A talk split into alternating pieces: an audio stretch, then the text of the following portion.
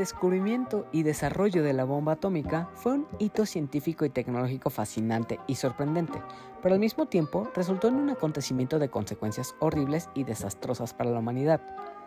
Este logro marcó el inicio de la era nuclear y transformó radicalmente el panorama político y la percepción de la guerra, tanto durante la Segunda Guerra Mundial como en las décadas posteriores. Lo fascinante y sorprendente del desarrollo de la bomba atómica radica en el increíble avance científico y tecnológico que esto implicó.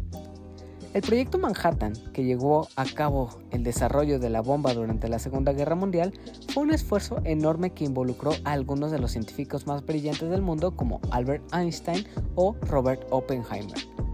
La comprensión de las leyes de la física y el dominio de la energía atómica abrieron una nueva era en la ciencia y la tecnología, revelando el poder y el potencial inimaginable del átomo. Y el hecho de que los seres humanos puedan manipular la materia a nivel subatómico para liberar una cantidad masiva de energía fue un logro impresionante que cambió para siempre nuestra comprensión del mundo. Asimismo, la carrera por desarrollar la bomba atómica en el contexto de la Segunda Guerra Mundial generó una tensión y competencia sin precedentes entre los países involucrados en el conflicto. Tanto Estados Unidos como la Alemania nazi se embarcaron en proyectos nucleares con el objetivo de asegurarse una ventaja estratégica decisiva. El descubrimiento y desarrollo de la bomba atómica se convirtió en una carrera contra el tiempo que involucraba secretos, espionaje y un gran esfuerzo colectivo. Esta carrera tuvo implicaciones políticas y militares, dando lugar a decisiones y acciones que afectaron profundamente el curso de la guerra y cómo se estructuró el orden mundial posterior a estos eventos. Por otro lado, el impacto desastroso de la bomba atómica se hizo evidente en los bombardeos nucleares de Hiroshima y Nagasaki en agosto de 1945. Estos dos eventos marcaron la primera vez que una bomba atómica fue utilizada en el contexto de un conflicto bélico y sus consecuencias fueron devastadoras. Miles de personas murieron instantáneamente y miles más sufrieron las consecuencias de la radiación, enfrentándose a enfermedades y mutilaciones atroces, siendo al final un total de más de 200.000 muertos con el impacto de la bomba. Estos ataques también dejaron un legado de trauma y sufrimiento que afectó a las generaciones posteriores en Japón. El uso de la bomba atómica en Hiroshima y Nagasaki también generó una conciencia global sobre los peligros y la destrucción potencial que estas armas nucleares podrían causar en el futuro. Esto desencadenó una carrera armamentista nuclear entre las principales potencias, dando lugar a una tensión constante y el temor a una guerra nuclear total que podría llevar a la destrucción masiva de la humanidad. La amenaza de una guerra nuclear durante la Guerra Fría mantuvo al mundo en una constante preocupación y alarma y llevó a la firma de acuerdos internacionales para limitar el auge y desarrollo de armas nucleares y buscar así el desarme nuclear en todo el mundo. Básicamente, el descubrimiento y desarrollo de la bomba atómica fue un logro fascinante y sorprendente en términos científicos y tecnológicos liderados principalmente por Robert Oppenheimer, pero al mismo tiempo su uso y sus consecuencias fueron horribles y desastrosas. La capacidad de los seres humanos para manipular la energía atómica cambió el rumbo de la historia y generó una conciencia global sobre los peligros de las armas nucleares. El impacto de la bomba atómica en Hiroshima y Nagasaki marcó un antes y un después en la percepción de la guerra y la tecnología, y su legado ha llevado a un constante debate sobre la ética y la responsabilidad en el uso de la ciencia y la tecnología para fines bélicos, y también para las personas involucradas en la creación de un arma como esta, implicó un dilema moral enorme que les costó su propia integridad y presencia en la sociedad y el cómo se les ve a estas personas. Todo esto lo menciono porque el día de hoy te voy a hablar de una película que funge como un testimonio más que revela cómo fue el desarrollo de la bomba atómica, lo difícil que fue recrearla, el descubrimiento asombroso que fue, pero con esto lo aterrador que serían las consecuencias. Y esta película de la que voy a hablar hoy relata la historia del padre de la bomba atómica, Robert Oppenheimer, el hombre conocido por ser creador de una de las armas más peligrosas del mundo, pero también habla sobre el juicio que tuvo, el dilema moral que tuvo este hombre y también las consecuencias de todo esto. Pero antes de seguir, me presento. Yo soy Hila y con esto te doy la bienvenida al episodio 173 de La Opinión de Helado, un podcast sobre cine, series, anime y todo lo relacionado al mundo del entretenimiento, donde para esta ocasión y durante los siguientes minutos, como ya escuchaste, te estaré hablando de Oppenheimer, la más reciente película de Christopher Nolan y que de hecho también fue de las más esperadas para este año. Así que sin más tiempo que perder, continuemos con este Barbenheimer. Entonces, ahora sí, comencemos.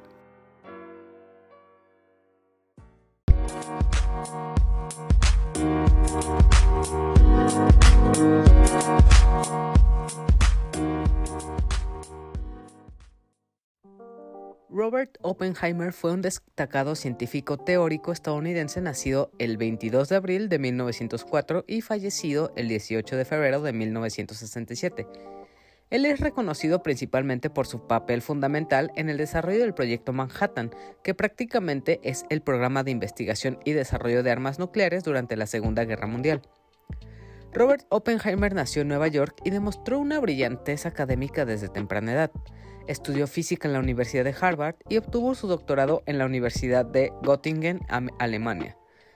A lo largo de su carrera, se destacó como un brillante físico teórico y realizó importantes contribuciones a la mecánica cuántica y a la teoría de la relatividad. Sin embargo, fue su liderazgo en el proyecto Manhattan lo que lo catapultó a la fama y lo convirtió en una figura crucial en la historia. En 1942, durante la Segunda Guerra Mundial, Estados Unidos inició el proyecto secreto para desarrollar la bomba atómica con el objetivo de superar a la Alemania nazi en la carrera por construir armas nucleares. Aquí fue donde Oppenheimer fue seleccionado para dirigir el Laboratorio Nacional de los Álamos, donde se llevó a cabo la investigación y desarrollo de dicha bomba.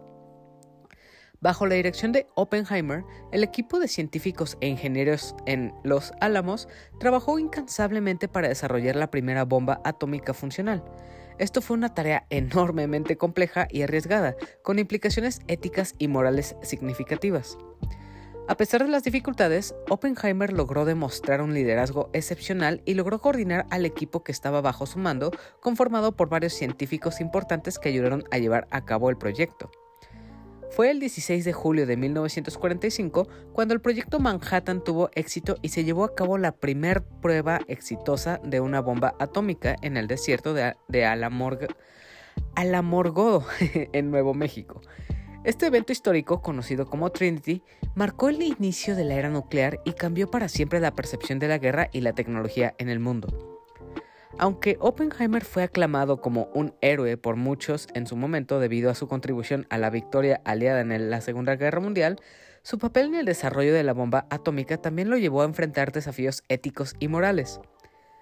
Tras la guerra, Oppenheimer se mostró cada vez más preocupado por las consecuencias del desarrollo de armas nucleares y, se cambió su postura por el control internacional de la energía atómica para evitar una carrera armamentista nuclear y una guerra nuclear total.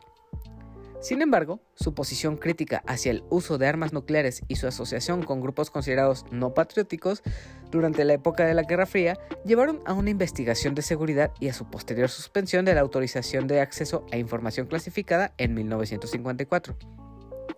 Toda esta situación lo llevó a enfrentar cuestionamientos sobre su lealtad y patriotismo y dejó una marca duradera en su reputación y carrera profesional. A pesar de estos desafíos, el legado de Robert Oppenheimer como figura clave en la historia es innegable. Su liderazgo y capacidad científica fueron fundamentales para el desarrollo exitoso del proyecto Manhattan y el inicio de la era nuclear. Además, su preocupación por las implicaciones éticas y morales del uso de armas nucleares lo convierte en una figura relevante en el debate sobre el papel de la ciencia y la tecnología en el mundo moderno. Su contribución a la ciencia y la historia lo convierten en una figura importante y compleja que sigue siendo recordada hasta el día de hoy. Es importante conocer esta historia, pues básicamente la película de la que voy a hablarte hoy habla y desarrolla sobre la historia de este hombre y su involucramiento con el desarrollo de la bomba atómica. Y aunque la película no sea un biopic, pues el tema central no es su vida completa, es importante conocer quién era esta figura tan importante y por todo lo que pasó y experimentó para entender más esta cinta. Entonces, ya que sabemos esto, es momento de pasar a hablar de lleno sobre esta cinta. Oppenheimer es la nueva y más reciente película de Christopher Nolan, uno de los directores modernos más importantes de los últimos años, a quien conocemos por dirigir otras obras como Amnesia, Insomnia, la trilogía de Batman, El Gran Truco, Interstellar, Dunkerque y la última y polémica Tenet. Y todas estas obras realmente podemos decir que con estas obras podemos decir que el talento de Nolan para dirigir grandes historias es bastante impresionante. En cuanto a las actuaciones que tenemos aquí, podemos ver a Killian Murphy como Robert Oppenheimer, Emily Blunt como Catherine Oppenheimer, Matt Damon como Leslie Groups, Robert Downey Jr. como Lewis Strauss, Jason Clark como Roger Robb, Florence Pugh como Jean Tatlock, entre muchas, muchas, muchas apariciones y cameos que la verdad sí son bastantes. Ahora, en cuanto a la premisa que tenemos aquí, realmente no es mucha sorpresa, pues básicamente es una biopic inspirada en un momento en la vida de Robert Oppenheimer. Y pues básicamente la película Oppenheimer está basada en el libro American Prometheus, The Triumph of and Tragedy of J. Robert Oppenheimer, que fue escrito por Kai Beard y Martin J. Sherwin. La obra original es una investigación que reconstruye la vida e impacto del padre de la bomba atómica, y en esta adaptación nos cuenta a través de distintos actos algunos de los momentos más importantes en la vida de este científico en el que vimos en el que vemos su investigación y desarrollo de la bomba y el cómo fue seleccionado junto con otro grupo para trabajar en ella y también cuando fue enjuiciado de manera injusta por sus actos por estar en contra de seguir las investigaciones sobre la energía nuclear. Si hay algo que en verdad hay que destacar de esta película es, es que esto es algo dirigido por Christopher Nolan, alguien que se sabe está obsesionado con la técnica y lo artesanal en el cine es alguien que se compromete por traer siempre una experiencia cinematográfica inigualable y que siempre se ha esforzado por innovar y por traer historias que sean visual y narrativamente impactantes. Y esto se ha visto a través de todas sus películas. Y aunque no todas han sido el éxito que se esperaba, aún así la mayoría termina siendo un algo memorable y muy entretenido que propone temas bastante complejos, pero a la vez muy interesantes, como para mantenernos cautivos y atentos durante toda la película. Algo sorprendente con Oppenheimer es que a pesar de ser una cinta centrada completamente en la historia real del desarrollo de la bomba atómica y en la vida de Robert Oppenheimer, Nolan logra traer una película llena de momentos impactantes en donde también logra escalar la tensión y la ambientación de una manera maravillosa, y aunque la historia carece de acción o momentos así, convierte a la historia de este científico en algo completamente adictivo y que te mantiene aferrado por las sensaciones que te provoca al hablar de un tema tan aterrador como es la bomba atómica y ese miedo que hay a las consecuencias que puede haber con la destrucción que es algo que te lo transmite de inicio a fin hasta un punto que ni siquiera te das cuenta que ya han pasado tres horas de esto. Una cosa que ayuda mucho a que la historia te enganche y te mantengas interesado en cada uno de sus personajes es el enorme cast que tiene y cómo cada personaje, por más pequeño que sea, es interpretado por una estrella enorme de Hollywood. Y tenemos desde personajes secundarios que veremos durante toda la historia y también cuenta con una cantidad inmensa de cameos, también con actores súper importantes en la industria que solo aparecerán en una escena. Entonces, estar viendo tanto talento actoral aquí que dan lo máximo a la hora de interpretar su papel, termina por entregarnos una historia con un nivel narrativo súper alto y muy bien trabajado. Pero entre tantos actores y actrices que salen en pantalla, definitivamente la joya de la corona tiene que ser Killian Murphy, que de hecho entrega la mejor actuación de todas interpretando a nuestro protagonista en esta historia que es Robert Oppenheimer y la manera en que interpreta a este personaje con toda su seguridad, inteligencia y confianza, pero también con sus miedos, preocupaciones y arrepentimientos, hacen que este personaje sea alguien que entendamos a la perfección y con quien empaticemos, pero a la vez comprendamos la situación tan compleja y difícil en la que está involucrado al tener que liderar el equipo de desarrollo de un arma de destrucción masiva. Y como Killian actúa e interpreta todas las emociones y comportamientos que esto implica, realmente es algo sorprendente y de aplaudir y que de hecho no me sorprendería que será nominado a los futuros premios que llegue a ver. En cuanto a lo que vemos con Robert Oppenheimer, Aquí tenemos a un personaje realmente complejo, pero a la vez muy interesante. De entrada, se nos presenta a este científico que está obsesionado con las estrellas y su maravilla con el hecho de que estas al morir estallan provocando un hoyo negro a su paso. Y Oppenheimer es alguien que quiere entender y recrear algo similar a esto. Entonces, lo que tenemos aquí es a un científico motivado e impulsado por su propia curiosidad y ganas de aprender, pero al mismo tiempo esto hace que su ego crezca, pues al estar tan involucrado en el proyecto Manhattan, quiere ser el primero en descubrir esto de cómo funciona la bomba atómica y quiere el reconocimiento de ser el primer hombre que logró ah, descubrir la energía atómica y su uso para la guerra. Pero esto igual le traerá mucha culpa, pues lentamente mientras avanzaba en el proyecto Manhattan, sabía que su investigación significaba que se tendría que convertir, como él decía, en el destructor de mundos. Pero aún así, nunca se detuvo y terminó sucediendo lo que sabemos de Hiroshima y Nagasaki. Este es un tema muy interesante ya que un tema recurrente y que se desarrolla mucho es cómo a través de su historia Oppenheimer juega con la moralidad de sus personajes, los pone a replantearse si lo que están haciendo es lo correcto. Por una parte, el descubrimiento de la energía atómica como herramienta es un enorme avance para la ciencia, pero al estar pasando la Segunda Guerra Mundial, desafortunadamente este avance científico debe usarse para la destrucción y para acabar con la guerra. Y el hecho de que los alemanes también hayan hecho avances con la energía nuclear y la bomba hizo que todo esto se convirtiera en una carrera contra el ojo, pues el ver quién podía desarrollar la bomba primero hacía que todo esto se volviera mucho más adictivo y entretenido de ver para ver quién era quien podía acabar con su contrincante. Además de Robert Oppenheimer, también tenemos otros personajes muy interesantes que se añaden a la historia y a quienes más puedo destacar son sin duda Lewis Strauss, Catherine Oppenheimer, Leslie Groups, Jean Tatlock y Edward Teller. De todos estos que acabo de decir, sin duda el que sigue en importancia a Oppenheimer es sin duda Lewis Strauss, quien se podría decir que funge como el malo de esta historia, ya que después de la detonación de la bomba atómica en Hiroshima y Nagasaki, Strauss buscó poner a toda la nación en contra de Oppenheimer solo para llevar una venganza personal por resentimiento que tenía hacia él y buscó quitarle su estatus y nivel de seguridad gubernamental que tenía Oppenheimer. Y la manera en la que Robert Downey Jr. interpreta a este personaje es de aplaudirse, ya que después de ser reconocido únicamente por su papel en Iron Man y posteriormente unos papeles menores y muy mediocres, aparentaba no tener ya mucho talento o experiencia, pero con este papel sorprendente sorprende muchísimo. Demuestra que su rango actoral es bastante elevado y muy seguramente también lo veremos en futuras nominaciones. También, Catherine Oppenheimer es otro personaje muy importante.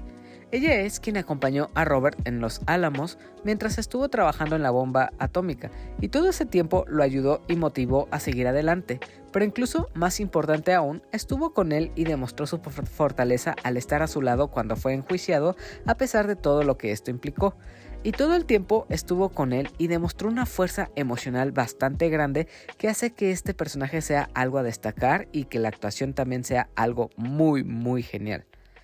También tenemos a Jean Tatlock, quien fue un, episodio muy importante dentro de la vida de Oppenheimer, pues esta fue durante mucho tiempo amante de Robert y quien lo vinculó con el Partido Comunista, y ellos dos tenían una relación bastante cercana que terminó en tragedia, pero fue algo que marcó de por vida a Oppenheimer y también por su relación que tuvo con Jean, vemos que el comportamiento y la perspectiva de Oppenheimer cambió durante este tiempo.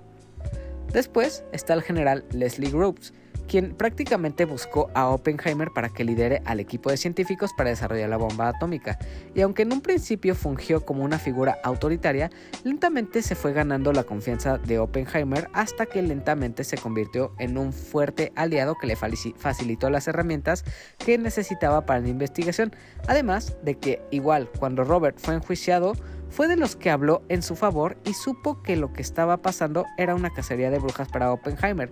Entonces, Leslie Groups no dudó en ningún momento de hablar a favor de, de, Oppenheimer y decir la verdad. Más que defenderlo, dijo la verdad de cómo él trabajó y cómo siempre Oppenheimer fue un hombre comprometido a su propia nación y hacia la investigación. Por último, tenemos a Edward Teller, otro científico que trabajó junto con Oppenheimer para el desarrollo de la bomba, y aunque fue uno de los científicos que más colaboración y aportes tuvo a que se desarrollara la bomba, también siempre tuvo una cierta rivalidad con Robert, ya que Teller constantemente cuestionó el cómo Oppenheimer trabajaba y durante el tiempo posterior al desarrollo de la bomba y en el juicio, fue alguien que tuvo fuertes críticas hacia él, además de que también en un futuro este sería el hombre que estaría trabajando en la bomba de hidrógeno. Hay muchos otros personajes que tienen un gran peso en la historia, pero si siguiera hablando de ellos no terminaría nunca, para que veas que realmente hay un gran elenco aquí y que todos los papeles son relevantes para la historia y que de verdad hacen que esta película se vuelva aún más interesante de lo que ya es. Pero, considerando esto, hay otras cosas que de igual forma ayudan a que esto sea más que solo una película histórica, así que hablemos de estos otros elementos. Otros temas importantes de los que habla esta película son por ejemplo todas las implicaciones morales que tienen los personajes.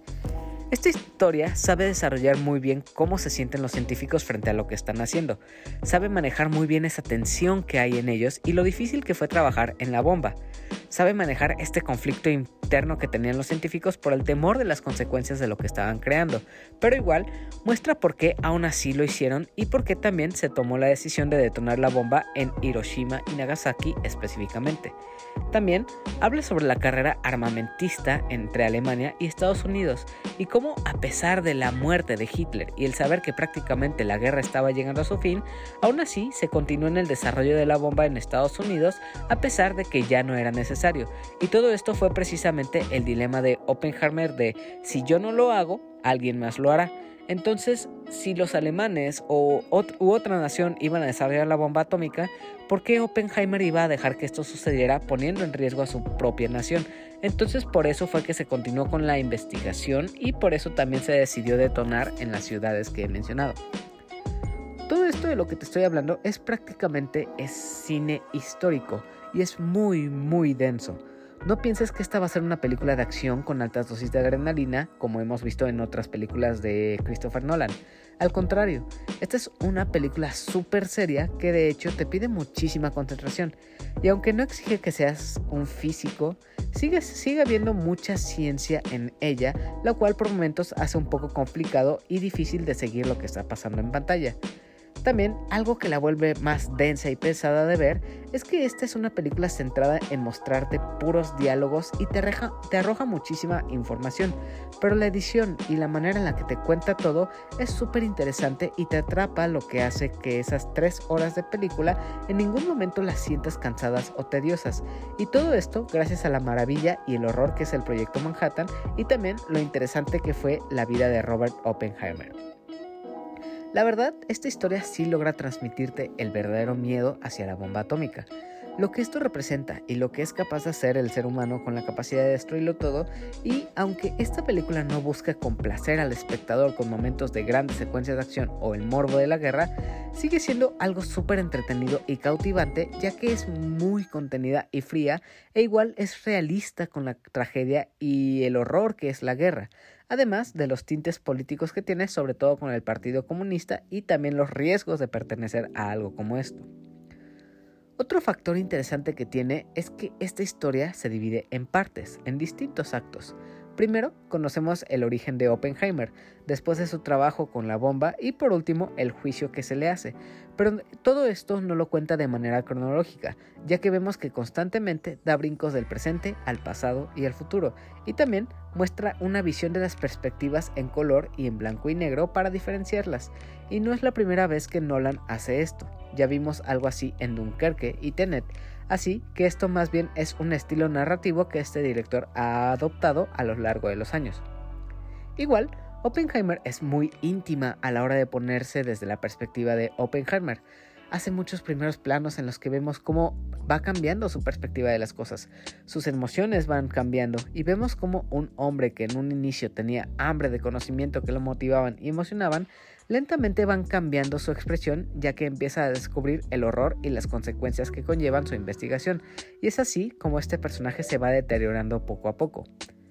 Pasando a otro tema, de toda la película hay una escena que realmente tengo que destacar ya que me sorprendió y es un tanto impactante ya que es un momento en el que esperas que por lo que estás viendo suceda un sonido estruendoso y súper ruidoso, pero sorprendentemente este es el momento más silencioso y contemplativo de la película y tal vez es una de las mejores escenas visualmente hablando ya que todo lo que vemos fue escalando hasta llegar hasta este momento. Y cómo logra subir esa tensión verdaderamente me voló la cabeza y terminó gustándome muchísimo. Igual, con todo lo que aprendemos sobre la historia, siento que realmente da mucho coraje saber cómo se seleccionaron Hiroshima y Nagasaki como los objetivos para la detonación de la bomba, supuestamente porque los japoneses no se rendirían y a pesar de que la guerra ya había acabado, pues se sostenía el hecho de que los japoneses nunca se iban a rendir, pero aún así, simplemente por el hecho de que Estados Unidos quería demostrar el poder que tenían, de todas formas se optó por detonar la bomba y esto fue una situación bastante cruel y muy injusta, lo cual pues se termina desarrollando en cómo los científicos se sienten después de haber detonado esta bomba. Algo importante a considerar es que a pesar de todo, en esta película no hay un villano como tal, Tomemos por ejemplo el caso de Oppenheimer, ya que él solo es una víctima de su ambición por el conocimiento y de un gobierno que busca aprovechar de esto para tener la ventaja por encima de todos los demás. Pero aún así, Oppenheimer sabe que lo que está haciendo es terrible y se lamenta por ello, pero esto solo es un mensaje más sobre la realidad de que en la guerra no hay ni buenos ni malos, y por supuesto, cuando hay una guerra en curso, Nadie gana cuando esto sucede. Todos son perdedores y realmente los números y las vidas que se pierden son una situación bastante grave que se podría haber evitado si las grandes cabezas que lideran las naciones hubieran pensado de otra forma. Desafortunadamente, tras todo esto que he hablado, que es algo que definitivamente hizo que Oppenheimer me encantara de inicio a fin, también tengo que reconocer que esta tiene sus pequeños detalles y no es perfecta del todo. Para empezar, siento que su más grande problema es el exceso de actores y cameos que aparecen en pantalla. Son demasiados los personajes que vemos y a la vez son muchísimas cosas que están pasando al mismo tiempo, con toda la información que te van soltando. Y pues al ser tantos los cameos y participaciones que hay, eso puede llegar a distraerte un poco de la historia, ya que terminas intentando ver qué tantas caras puedes reconocer y dónde más las has visto.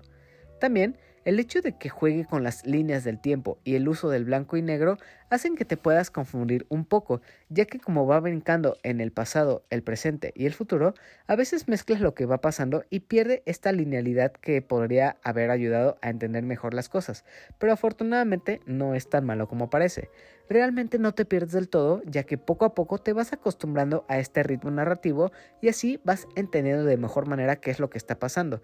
Y tal vez este sea el único punto negativo que le vería. Fuera de esto, la película de Oppenheimer realmente es perfecta de inicio a fin, sin si es que no te molestan esos aspectos.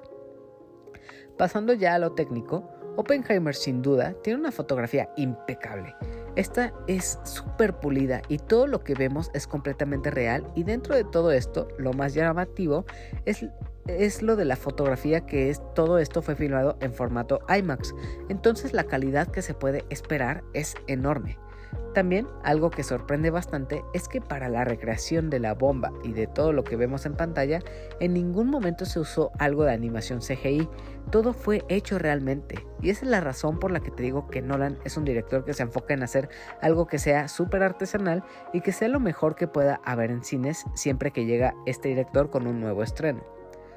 Por otra parte, y ya para cerrar, el sonido aquí es algo impactante que incluso hace retumbar la sala en varios momentos, o al menos esa fue la experiencia que yo tuve al verla.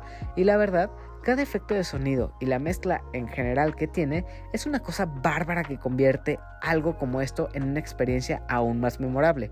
Asimismo, tengo que destacar que la música que escuchamos en Oppenheimer es de Ludwig Göransson, quien realmente hace un trabajo increíble aquí. A diferencia de Hans Zimmer, que es alguien que todo el tiempo ha trabajado con eh, Christopher Nolan, Ludwig Göransson no busca que su música se robe el protagonismo ni, ni sea lo que más suene en toda la, película. Y, y esto hace que, de hecho, la experiencia aquí más bien sea algo muy, muy inmersivo. El hecho de que escuches esta melodía un poco discreta detrás de todos los diálogos hace que tú te metas más todavía en las conversaciones y en todo lo que estamos viendo en pantalla. Entonces, de verdad que hay que aplaudir el trabajo de Ludwig Göransson aquí en esta película. Y ya, con esto, ahora sí, ya podemos dar cierre a esta segunda parte del episodio. Pero no te preocupes, todavía no acaba este episodio. Aún falta que te hable sobre mis conclusiones, la sección de mensajes y preguntas, los saludos y por último, la despedida de este episodio. Pero eso será tras un pequeño descanso, así que tras una cortinilla que escucharás a continuación, en breve continuamos.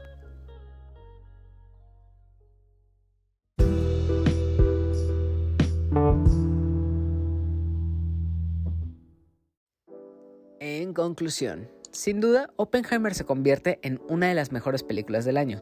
Realmente la manera en la que te cuenta este evento histórico y sobre la vida de Robert Oppenheimer es algo que desde un principio se roba tu atención y durante esas tres horas que dura te mantiene en una constante tensión e interesado en lo que está por suceder. Y de hecho, esta es de las pocas veces que puedo decir que esa duración que tiene está completamente justificada. No le sobran ni 10 minutos a la película. Todo lo que cuenta es esencial para la historia y no hay nada que se sienta que sobre al contrario, fácilmente podría haber durado más tiempo y yo no tendría queja alguna con esto. Algo que tengo que admitir que me encantó fue la exploración de la moralidad humana llevada a través de Robert Oppenheimer.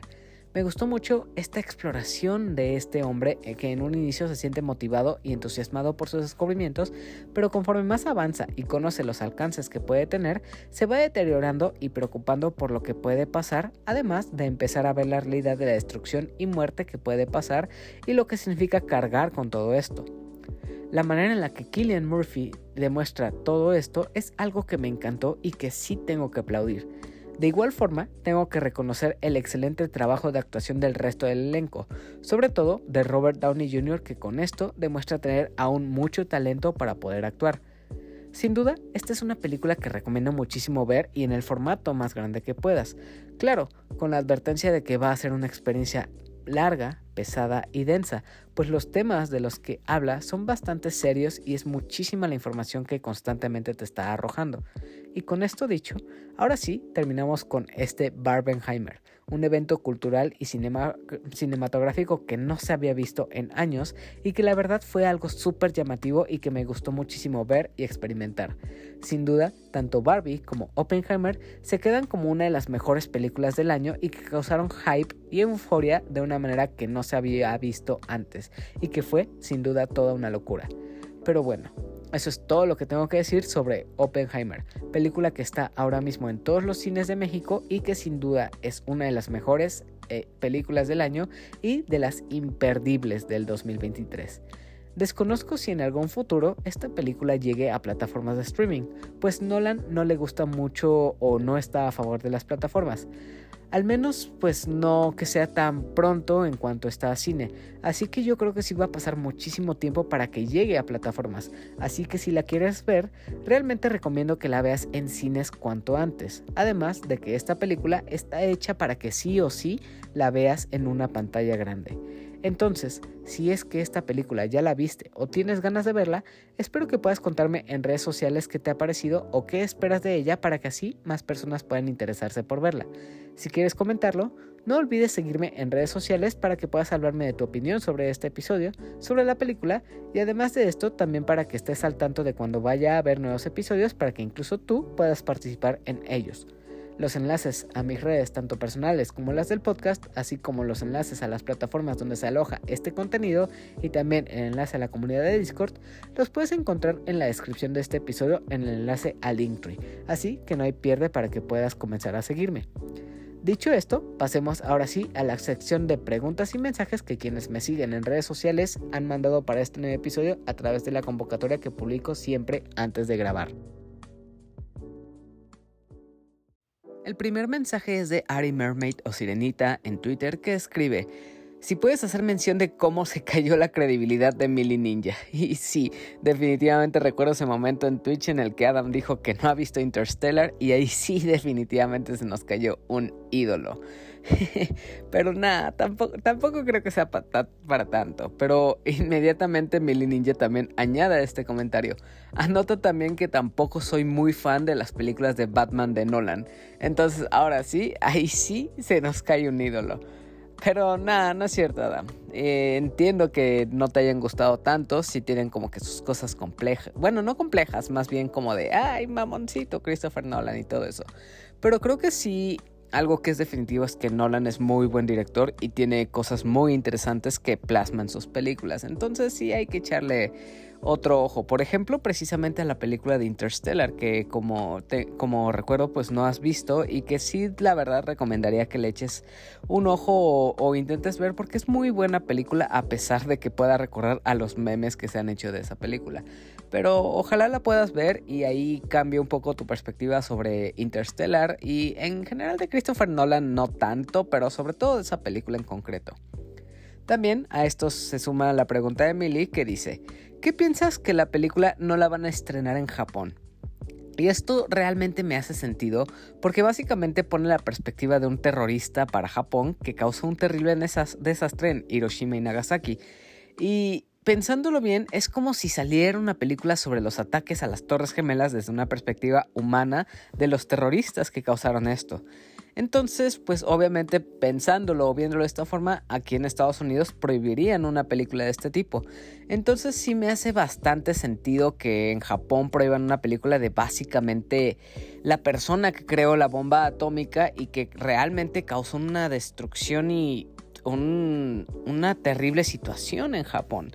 Entonces me parece bastante entendible y hasta prudente que prohíban esta película porque es revivir una herida que es bastante fuerte y bastante grave. El siguiente mensaje es de El Bicho que manda lo siguiente.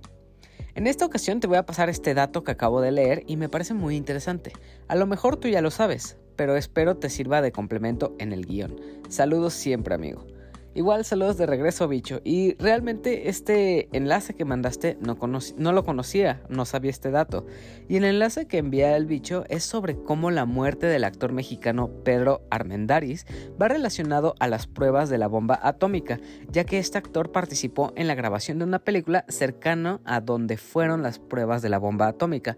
Entonces la radiación y todo lo que hubo aquí en estas pruebas de la bomba atómica fueron afectando a Pedro Armendáriz, lo cual le provocó un cáncer y efectivamente lo mató con, el tiempo.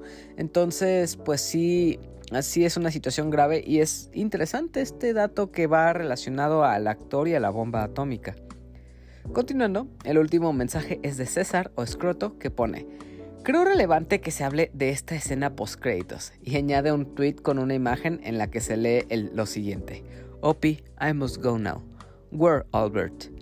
All I have for you is a gesture in combination with a word, Tenet, haciendo una combinación entre la película de Tenet y Oppenheimer y me parece muy buena combinación y muy buen guiño a ambas películas de Nolan. Igual, no quiero dejar pasar lo que escribieron para el episodio anterior, que fue el 171, que fue sobre 9. Y este mensaje es de Manu que dice, recuerdo que la vi cerca de la fecha del estreno y me pareció muy buena. Me gusta su tono melancólico, se me antoja darle una revisitada y aprovecharé para ver el corto. Buen episodio. Fíjate, Manu, que el corto yo tampoco lo he visto, pero tengo entendido que está en YouTube. Entonces también me parecería adecuado para mí para ver el corto y a ver qué tal está. Y en cuanto a lo que dices de la película, efectivamente tiene una ambientación muy, muy melancólica y muy triste. Y creo que si le dieras una segunda vuelta a la película, apreciarías muchas cosas distintas a cuando la viste en su momento. Yo, por ejemplo, recuerdo haberla visto eh, cuando estrenó y ahí sí no comprendí tanto. Pero ah, ahora que la volví a ver recientemente para grabar ese episodio, sí encontré cosas muy distintas y la disfruté mucho más. También, para el mismo episodio de Nine, Alberto escribe que programe una tarde para ver esta joya, dice. De hecho, lleva rato en mi lista de HBO Max, así que espero pronto la veré de nuevo.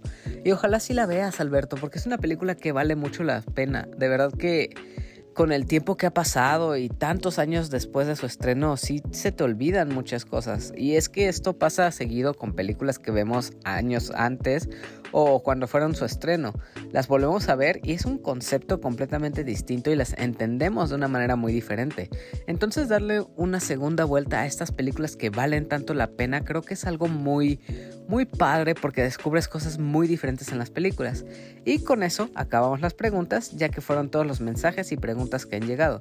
Muchas gracias a todos por escribir y ayudar a que cada episodio tenga más apoyo del que merece. Recuerda que todos los comentarios, mensajes y preguntas que lleguen se leerán en los próximos episodios, así que si quieres participar, eres bienvenido a comentar, ya sea a través de la sección de comentarios de Spotify o YouTube de los episodios pasados o incluso en las convocatorias que publico en redes sociales previo a grabar los días jueves y domingos. Ahora sí, vamos con la sección de saludos para todas esas personas que comparten o interactúan con todas las publicaciones relacionadas a este contenido. Así que vamos a ello. Saludos y abrazos para Aline, también para Lenita Bustamante que pide su saludo de para bailar esto es una bomba, para gozar esto es una bomba. no inventes, me encantan esos saludos.